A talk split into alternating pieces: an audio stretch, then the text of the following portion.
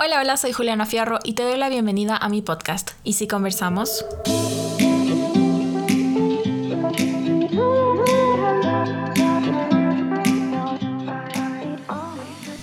Bueno, como ya habrán podido ver en el título de este episodio, hoy voy a estar sentada conversando de un tema que me llega al corazón. Vamos a estar hablando de Australia, país al que amo, al que quiero volver, que me dejó eh, llena de aprendizajes, de enseñanzas, eh, de recuerdos y con qué mejor persona hacerlo que con Dani. Dani fue mi hermana mayor mientras yo estuve allá, mi mentora, la persona que siempre estuvo lista para, para extenderme la mano en caso de que lo necesitara, la que me ayudó a encontrar trabajo, la que todo. Entonces, bueno, sin más que decir, porfa Dani, preséntate. Hola, mi nombre es Daniela, tengo 25 años, soy de Bogotá, Colombia. Me mudé a Australia hace cuatro años, vine a estudiar eh, negocios, eh, a perfeccionar mi inglés y, y nada, ahorita estoy trabajando para una agencia de estudios, eh, apoyando a la gente que se quiere venir a estudiar a Australia en su proceso. Chévere, Dani. ¿Y por qué decidiste tú mudarte a Australia? Porque yo te cuento personalmente, tú sabes, yo también estuve ahí un tiempo y no sé, desde pequeña tenía como idealizado Australia y me moría de ganas de ir a Australia. Entonces fue algo como que, que me acompañó toda la vida hasta poder eventualmente lograr decir, bueno, sí, me quiero ir a Australia. Y además también veía como Europa y Estados Unidos y Canadá y cada una tenía sus peros y Australia era la única que realmente como que me llamaba sin ningún pero o si es que había peros como que no eran lo suficientemente fuertes como para, para hacerme cambiar de decisión. Entonces, ¿cuál fue tu, tu por qué? Muchas razones. Eh, digamos que yo ya tenía un buen nivel de inglés, entonces mi objetivo principal no era aprender inglés, era más conocer, vivir una experiencia, eh, conocer otras culturas. Sé que Australia es un país que ofrece eso, es un país supremamente multicultural. Acá encuentras gente de Europa, gente de Asia, gente de Latinoamérica. Eso te hace crecer un montón, aprender un montón. Entonces, eh, para mí la decisión fue más basada no solamente en eh, aprender inglés, pero vivir una experiencia de vida que me formara como persona y, definitivamente eh, la parte de poder eh, trabajar acá, eh, ahorrar, que digamos en otros países, si te vas a Canadá, si te vas a Estados Unidos, no, no tenemos esa posibilidad, también fue un factor para mí súper determinante. Totalmente, yo estoy de acuerdo porque para mí fue lo mismo, no, no, sé que gente como, como tú opta por el lado de la experiencia, pero se va a estudiar inglés como excusa, podríamos decir, para vivir esa experiencia. Pero no, para mí realmente eh, fue más allá, como tú dices, fue más del estilo de vida que me atraía, lo multicultural, eh, todos estos mitos también que hay construidos alrededor de Australia, que los animales gigantes, que no sé cuánta cosa. y de hecho me da risa porque todo el mundo me decía, ¿cómo te vas a ir? Que las arañas. Y creo que no vi una araña en mis seis meses en Australia. digamos que son mitos que no son tan mitos. O sea, claro. sí existen. Lo que pasa es que si tú estás en la ciudad, pues no los vas a ver. Exacto. Pero si viajas y te vas a, no sé, algo así ya más como into the bush, entonces ahí ya se vas a ver arañas, culebras, bueno, que existen, existen. pero claro, no pero no es que uno, con ellos diariamente. Exacto. bueno, hablando de las cosas que uno puede irse a hacer a Australia, porque esa es la otra, o sea, uno puede decir, sí, me muero por ir a Australia, pero ¿qué carajos voy a hacer en Australia? Entonces, para mí, yo tuve ese dilema, la verdad, porque mis papás me dijeron, tú no te vas a ir a Australia porque sí y ya sabes de inglés, así que no me digas que quieres ir a un curso de inglés. Entonces me tocó sentarme a buscar, pero para mí en Ecuador fue súper difícil y de hecho me hubiera encantado tener una agencia que desde Australia me aconsejara, como en la que tú estás trabajando ahorita, Dani.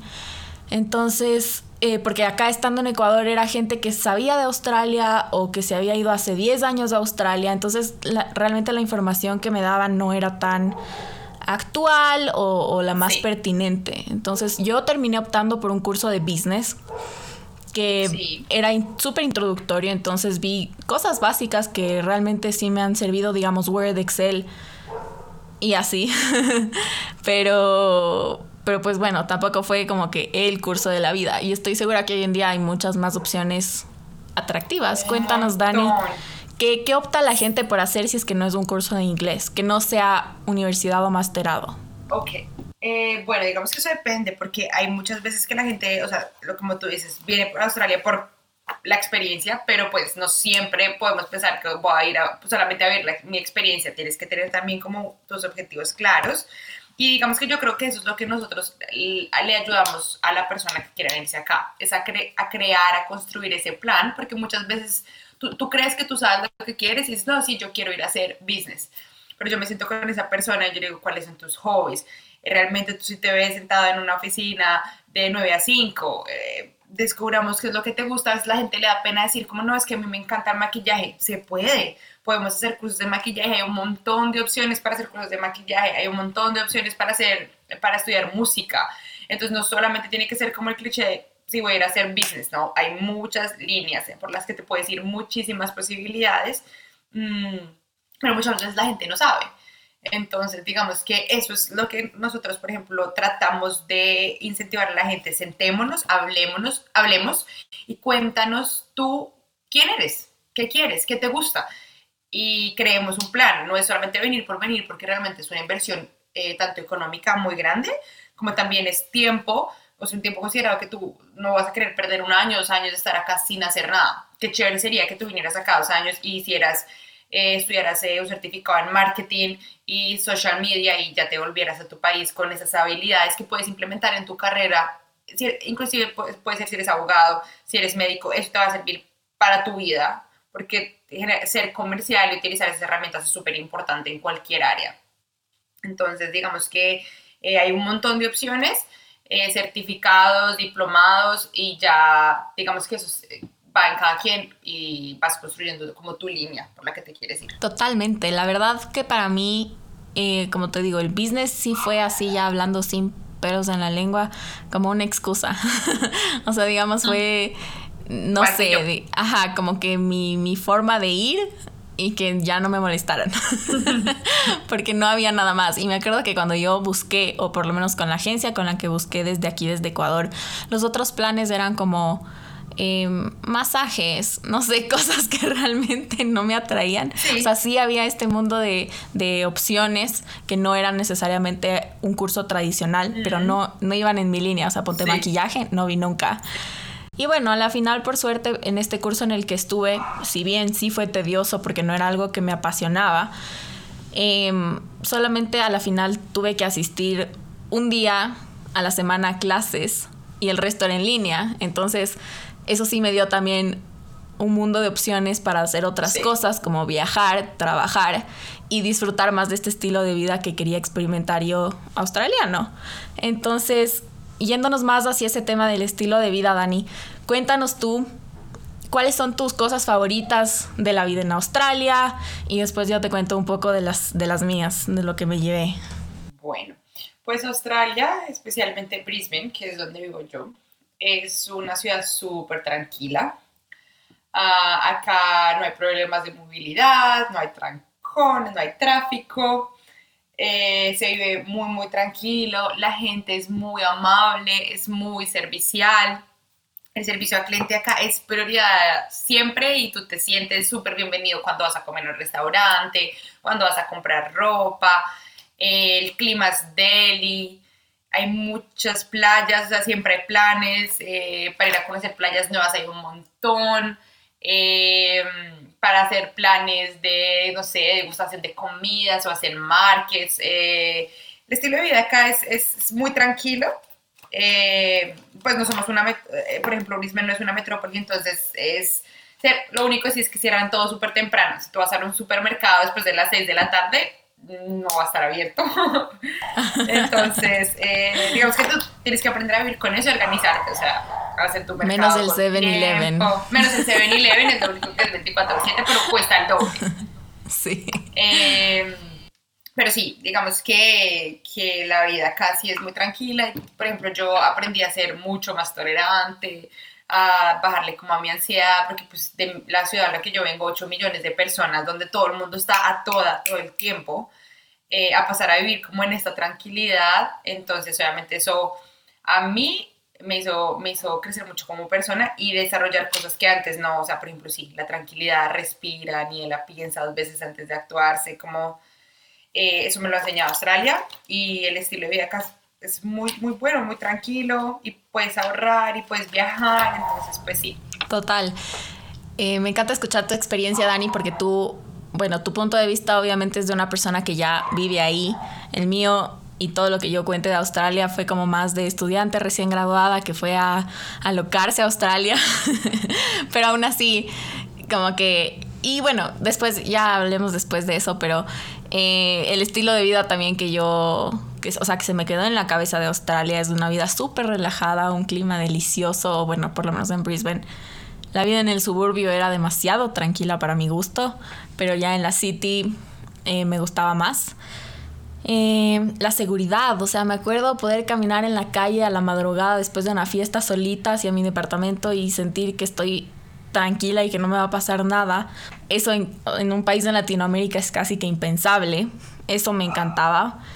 Lo, lo, que tú dices, lo servicial que es la gente, no, sentí, no me sentí nunca discriminada, no, como que no sentí ese otro tipo de problemas que sí podemos ver aquí o en Estados Unidos o en otros países de Europa. Entonces, eso es un, un gran pro. Y bueno, eh, retomando el tema que toqué antes, te iba a decir que yo fui a vivir esa vida de, estudiante recién graduada, bla, bla, bla, pero tú también me contabas que cuando apenas llegaste, eh, sí lo viviste. Entonces, cuéntanos también de esa vida más, más de fiesta. bueno, pues es que cuando yo llevo cuatro años acá, cuando yo llegué tenía 21 años, obviamente, pues quería salir, quería conocer, quería salir de fiesta.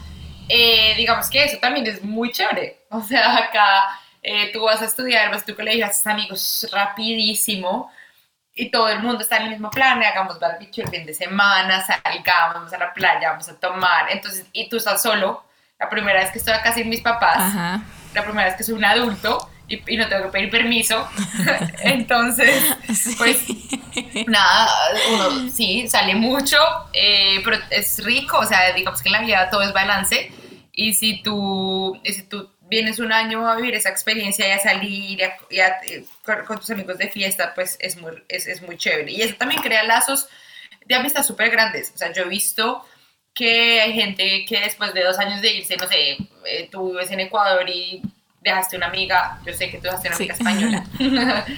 e igual después de eso se ven, después de eso van y se visitan, o sea, crean esos lazos que a pesar de que no se vean todo el tiempo, es muy difícil romper. Sí. Porque esa experiencia es como es, o sea, me marcó la vida. Entonces... Es también como familiar, o sea, te creas familia con esa gente que está ahí porque están en la misma situación que tú, como tú dices y necesitan también ese apoyo que tú necesitas.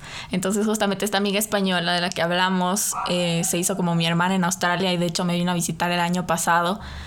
Eh, así que eso, y yo espero poder ir a Europa. Así que total, o sea, esas se crean amistades que son, no sé, como más difícil de explicar, diría yo por justamente por esto, por este lado que tienes como de familia con esa persona.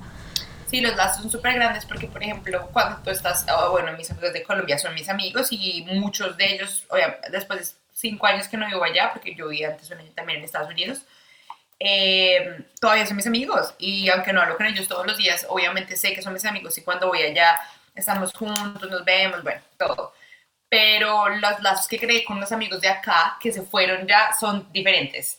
Porque es mi amiga que estoy esperando en la casa, que no ha llegado, eh, la llamo, ¿dónde estás? Eh, te hice el almuerzo, te estoy esperando. Entonces es como, es esa relación que uno construye que se vuelve súper, o sea, sí, es familia, se vuelve dependiente. Por ejemplo, a mí se me fue una amiga el año pasado y yo casi me muero, o sea, fue súper duro porque éramos como mamá e hija, o sea, ella era mi mamá.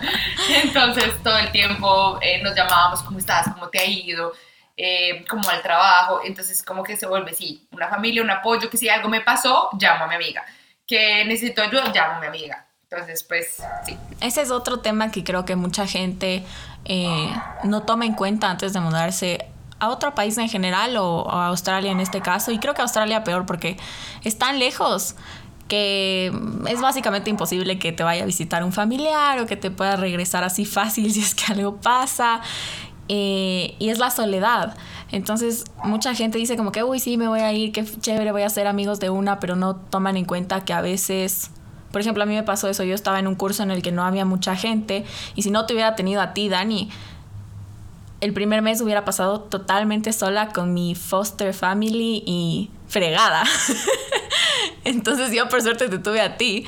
¿Y tú cómo hiciste amigos al principio? ¿Cómo, cómo fue para ti esa experiencia de, de conocer gente y empezar a hacerte tu grupo? Ah, bueno, yo también tuve esa suerte. Ya. No, yo la primera vez que vine a Australia, cuando vine, sí, por primera vez, yo vine con una visa de turista porque ah, mi amigo estaba acá. Entonces yo vine a visitarlo y cuando yo llegué, pues él tenía un montón de amigos. Eso fue lo que a mí más me llamó la atención. Obviamente tenía 21 años y yo dije, tiene un montón de amigos, todo el mundo se la pasada de fiesta, o sea, yo me quiero mudar a Australia. Y literal, yo me enamoré en un mes, o sea, en un mes, y cuando volví a mi casa me empeñé y hice todo, o sea, fue como, claro. yo me voy a ir a Australia. Y yo ahorré yo solita mi plata, hice todo, compré mis pasajes, hice todo pero fue como una cosa que se metió en la que yo dije, yo quiero estar allá, y pues acá llevo cuatro años, entonces no creo que haya sido una mala decisión, creo que en realidad ha sido súper buena, y que el día que me vuelva a mi casa, porque eventualmente, pues yo quiero volver a mi casa, porque pues casa es casa, eh, pero obviamente hay unos, un montón de cosas que tengo que cumplir antes de volverme, pero sé que no hubiera podido tomar una mejor decisión, que haber venido a caer, o sea, para, para mi construcción personal, profesional. Eh, yo voy a Colombia veo que la gente todavía tiene una, un pensamiento y digo, no, o sea, están todavía súper quedados. O sea, eso de la tolerancia, eso de la tolerancia, por ejemplo, en Colombia a veces es como sí, sí, sí. Eh, las críticas eh, del uno al otro. En cambio, acá es como salen sin zapatos y no importa. No importa. Entonces, pues la gente descalza en la mitad de la ciudad. Exacto. Y, tú, aprendes a ser relajado. Ves a alguien sin zapatos y ya es como, cool. O sea, no, no te, no te, ni te va ni te viene. En Latinoamérica, zapatos, claro. Dios mío. Sí, sí, sí, sí, sí. Totalmente. Yo te iba a decir también que es como, es como adictivo porque tú fuiste y eso que dices de que estuviste un mes y te quedaste convencida para mí es total, o sea, yo estuve seis meses y para mí no bastó, o sea, yo sueño, hay noches que lloro. o sea, sueño como de ver a Australia mal. Y si es un bichito que me voy a tener que sacar eventualmente, no sé si voy a ir a hacer un masterado, no sé qué voy a ir a hacer allá, pero de que vuelvo, vuelvo. Y bueno, entonces a visitarte, a lo que sea, pero necesito volver. Y bueno, pensando más en una vida o sea, no en este, en este periodo de tiempo en el que vas a Australia y estás de fiesta, uh, todo chévere, sino más como ya construirte una vida. ¿Qué opciones de trabajo hay? Porque también se escucha mucho que en Australia se gana muy bien, y es cierto, pero no es tan fácil como la gente cree. O sea, no es cuestión de decir, ah, sí, yo voy a ir a hacer un curso y voy a trabajar. Y no, cuéntanos tú, ¿qué opciones de trabajo ves que hay? ¿Qué ha cambiado? O si siguen siendo los mismos trabajos eh, típicos sí, que, había cuando yo fui. Típicos son, son como ir a lo seguro. Es que tú pues llegas acá y no puedes aspirar a ser el gerente general pues de una compañía. Claro. Eh, pero pues hay, hay, muchas opciones. Digamos que Hospitality es una de las opciones más grandes. Eh, en Hospitality hay subgrupos. Entonces tú puedes trabajar como en un restaurante, como mesera, o puedes trabajar en un restaurante en la parte de cocina. Por ejemplo, yo descubrí que a mí me gusta la cocina a raíz de eso. O puedes trabajar en un café. Obviamente acá hay que tener clarísimo que nosotros no tenemos ese concepto de café para un café, un cappuccino o un, tipos. o un café negro, un café americano.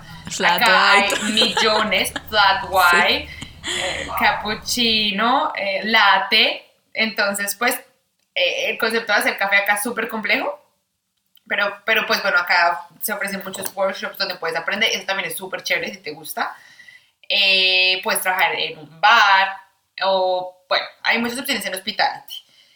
Mucha gente eh, que llegas en inglés, porque eso ya depende también. Si tú tienes inglés, tienes un montón de opciones. Si no tienes inglés, obviamente esas opciones disminuyen. Más difícil.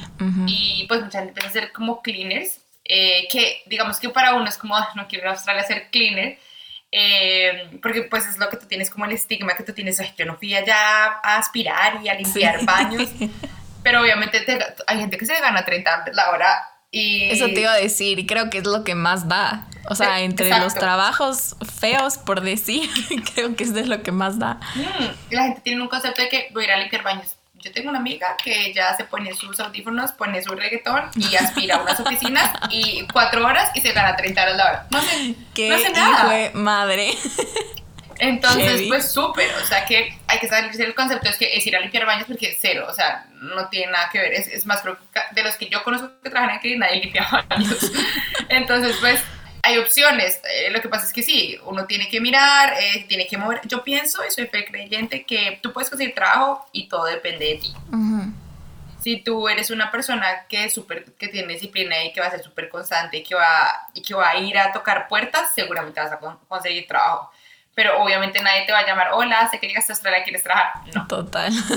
También depende de ti y depende de tu chispa y de ofrecerte, pero hay muchas opciones. Eh, digamos que ya la parte más, em, digamos que profesional, si tú ya, no sé, tienes una carrera y quieres trabajar en tu carrera, sí es más complicado.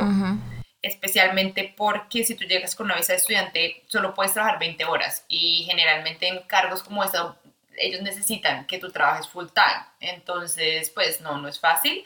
Yo llevo cuatro años y ya me estoy desarrollando más profesionalmente, pues por mi tipo de visa también. Eh, pero pues hay casos de casos, hay muchas posibilidades y, digamos que, que igual eh, eso es chévere, la experiencia de trabajar en un restaurante seis meses de tu vida es chévere. Total, a mí me cambió. o sea, yo vengo de una casa en donde me hacen todo honestamente. Nunca en mi vida pensé que iba a tener que estar parada toda la noche llevando pizzas, pero lo hice. y no sé si te cambia, no sé, a mí, a mí me cambió, me cambió un montón. Y también creo que en ese momento era la primera vez que trabajaba, era la primera vez que ganaba plata, era la primera vez que tenía mi propia cuenta, que yo manejaba todo. Y si me pongo a pensar y digo, hijo de puta, ¿cuánto ganaba? o sea, viendo lo que gano aquí, creo que en una semana ya me hacía más que el básico en Ecuador, que son 400 dólares al mes. Imagínate. Ah, no, acá 400 dólares es lo que tú te haces trabajando 15 horas. Ajá, exacto. A la semana. Exacto. A la semana. Entonces ya, yo pienso y digo, ¿qué hice con esa plata? Me la bebí. pero así mismo, exacto, así mismo una cerveza en un bar vale 8 dólares. Y la vida es pues, cara, la, renta es cara. Hablemos más de ese estilo de vida también, porque, eh, bueno, o sea, no solamente los restaurantes, la ropa, todo es caro, sino que el estilo de vida también es muy jodido. Tal vez yo creo que está un poco romantizado, se dice. No sé si se dice mm. o si lo estoy traduciendo del inglés. Pero bueno. Un poco romántico. Ajá.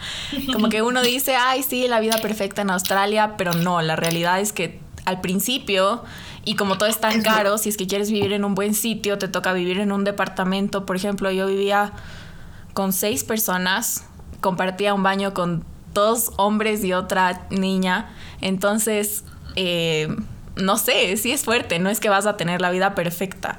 Pero bueno, tú ya vives en tu propio departamento con tu novio, ¿no es cierto? ¿Cuánto tiempo te, te tomó? No, bastante. No, digamos que el primer año eh, compartí cuarto con una niña. Eh, pues no, no, no, fue tan grave, digamos que la, la, experiencia, y aparte ella también era como mi hermana, o sea, veíamos películas juntas y yo le hacía el desayuno ella me hacía el desayuno, entonces súper. Eh, después ya me mudé a un cuarto para mí solita, ya es como paso a paso, ya compartes cuarto, luego cuarto para ti solita. Eh, hace un año y medio sacamos una casa, pero claro, el costo es que yo pago 500 dólares a la semana de renta de mi casa. Obviamente una casa pues con dos cuartos, todo, pero pues en, eh, el punto en el que yo estoy es fácil, está accesible, porque si yo me gano mil y mi novio se gana mil, pues podemos pagar 500 de, de renta. Pero un estudiante tiene que considerar, o sea, ¿cuál es mi presupuesto? Depende, porque tú puedes llegar acá y estar dos meses compartiendo cuarto, pero después te conseguiste un trabajo y te ganas 500 dólares a la semana y pues puedes sacar un cuarto para claro, solito. Depende mucho de ti. Depende. Del trabajo que le metas y, de tu esfuerzo también. Y bueno, creo que también depende de la etapa de la vida en la que estés, porque ponte yo que fui de estudiante recién graduada, para mí fue perfecto, o sea, no me molestó compartir cuarto para nada, como tú dices, más bien se convierte esa persona como en mi hermana y la, o sea, en serio creas una especie de familia dentro de esa casa. Eh, pero bueno, si es que tú vas ya, digamos, con un título y que te toque todavía compartir cuarto con gente menor, como que sí es un poco más fuerte, ¿no crees? Total. Em, hablando de eso un poquito, yéndonos un poquito ya más a parte personal, eh, pues como yo ayudo a que la gente, asesoro a las personas, ahorita pues es una situación un poco incertidumbre, pero pues la mayoría de las personas no se quieren ir de Australia porque aquí la situación está muy bien. Aquí estamos, aquí no hay crisis, especialmente en Queensland, en Queensland no hay nada. Tenemos como un caso activo. Entonces, pues, todo, está normal, los restaurantes están normales de trabajo, un montón de gente en la calle. Y hablaba con, con un colombiano que ya tiene 33 años. Para él, quedarse en Australia como lo que tú dices, como una experiencia, pues él ya no está buscando eso, está buscando una, vida. de vida, oportunidades y está buscando crecer profesionalmente, o sea, una mejor vida. Entonces, cada quien, por eso yo digo que es súper importante que cuando tú decides venirte tener un acompañamiento de alguien, de una agencia, puede ser una agencia, puede ser una persona, tener esas, esa asesoría es muy importante. Porque, porque eso te ayuda a crear y a seguir como tu línea y a poder alcanzar tus objetivos. Porque venirse así como a ciegas es súper complicado. Claro. Y en cambio, si tú ya tienes un apoyo y te digo, oye, ¿sabes qué? Puedes buscar trabajo acá ven, yo te ayudo a hacer tu CV, eh, lo hacemos juntos, te ayudo a buscar casa, este es el mejor barrio para que te vayas a vivir, el mejor suburbio, eh, estos son los mejores colegios, yo te aconsejo que hagas esto y no esto. Obviamente con todo ese apoyo uno ya descansa. Entonces, eh, sí, digamos que depende de, tus objetivos. Lo, lo, importante es que, es que tú tengas claro eso, que tengas claro qué quieres, en qué momento de tu vida estás. Porque si tú me dices, yo tengo 20 años y yo quiero ir a pasar la buena, Ah, bueno, bien. Estudia inglés porque con eso vas a tener amigos, un montón de amigos y que no, no, creo que tengas problema con compartir casa. Es más, compartir casa cuando estás en esa etapa es chévere, porque están todos juntos haciendo, haciendo cosas. Entonces, pues, depende. Depende. ¿Y qué opinas tú, Dani? Porque creo también que Brisbane o por lo menos así también me lo vendieron y así es que lo viví yo, es una ciudad más estudiantil, o sea, sobre todo la city. Si es que vas a los suburbios, obviamente ya tienes eh, más vida de familia, digamos, pero aún así, estando en la city y haciendo las actividades del día a día, como que uno no ve mucho familias en general, a menos de que estés en, en un barrio muy específico. ¿Qué, ¿No crees tú tal vez que por ese lado Brisbane sea como una ciudad para ir a estudiar, para ir a pasar la joda y así, y que más bien las otras ciudades tengan más potencial para ir a desarrollarse como persona o para, para buscar ya una vida en Australia? Eh, yo digo que eso va también mucho ligado a tus gustos, cómo te gusta vivir a ti la vida y, y, digamos que bueno, si tú piensas en una ciudad como Sydney o inclusive Melbourne, bueno, en Melbourne tienes que considerar que es helada, entonces, si te gusta el frío, súper. Si no te gusta mucho frío. Pero bueno, eh, hablando de ciudades como Sydney y Melbourne, eh, son unas ciudades que son obviamente muy grandes. El costo de vida es mucho más alto que Brisbane. Hay muchas oportunidades laborales, pero asimismo hay mucha competencia. Eh, obviamente, digamos que sí es de la parte profesional, pero como, como te o sea, vuelvo y repito, si tú llegas acá con una, con una visa que te permite trabajar 20 horas, no puedes aspirar a que vas a encontrar un, un trabajo pues de pronto en tu carrera súper fácil. Entonces, digamos que pues yo la verdad no lo consideraría como bueno, me voy a Sydney porque hay más oportunidades laborales. Eh, seguramente sí, pero por eso digo, también hay mucha más competencia y hay muchos australianos que van a aplicar a los trabajos y generalmente pues eh, una compañía australiana va a preferir eh, contratar a una persona que lleva una línea educativa en Australia y que sabe cómo funciona el sistema. Entonces, en ese orden de ideas, a mí me parece ideal por clima, porque el costo de vida es más bajo, porque hay mucha gente joven, es una ciudad de gente joven, y, donde pues digamos que em, hay menos competencia. Sí, es cierto. Igual me acuerdo también que son ciudades o sea, por lo menos así lo sentí yo, son ciudades como más intimidantes, digamos. Y yo sentía que era como ya el ambiente de Metrópolis otra vez, o sea, todo el mundo ocupado, todo el mundo centrado en sus propias cosas. eh, no sé, más hostil, digamos, o más difícil. Entonces sí, yo también creo que Brisbane puede, puede tener esos, esos pros. Lo que pasa aquí es mucha gente se viene para Brisbane y dura un y se aburre. Acá, inglés y se, van, se aburren porque eso puede pasar en Brisbane y se van para Sydney para Melbourne después de un año. Pero digamos que empiezan su experiencia en, en Brisbane y, y pues luego cambian de ciudad. Esa es otra cosa súper chévere que ahorita está pasando.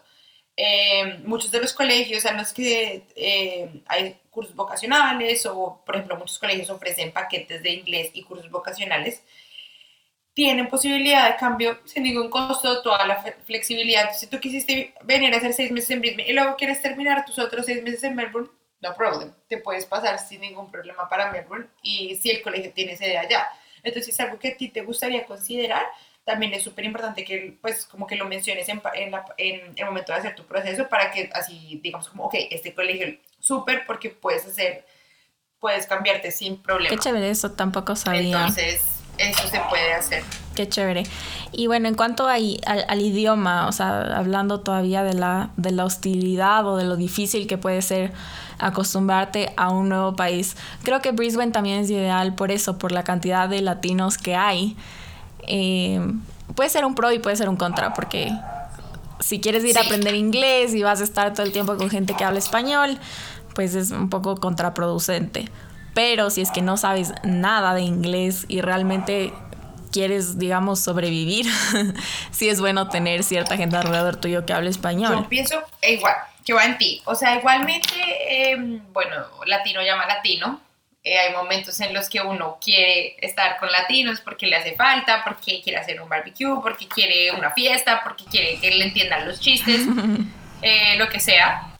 Entonces, sí, digamos que uno sí se busca, pero depende de ti. Yo vi, yo por ejemplo me volví muy cercana con la comunidad italiana, eh, comunidad italiana entonces yo viví con italianos, aprendí de ellos, me gusta estar con ellos. pero eso fue mi decisión. O sea, yo nunca dije, me voy a vivir con colombianos. Obviamente sí viví con colombianos, o con latinos, porque también hay un grupo chileno, bueno. Y, y nada, o sea, digamos que yo, yo lo hice y, no pensé porque tenía inglés, entonces yo, ah, bueno.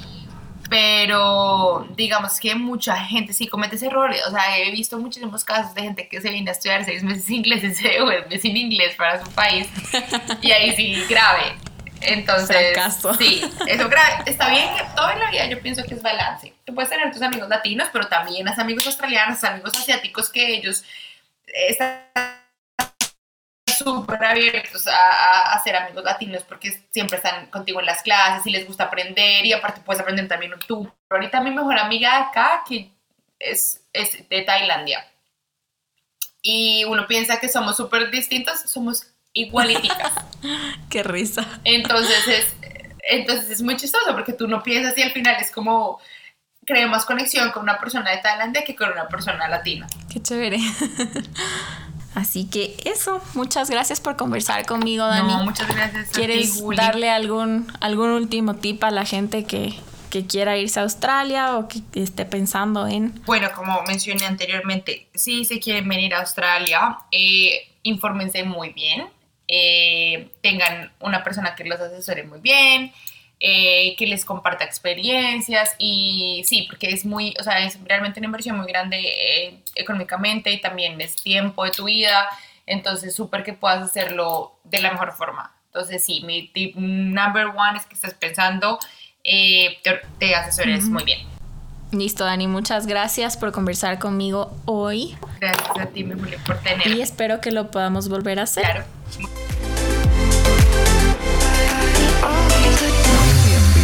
Podcast.com.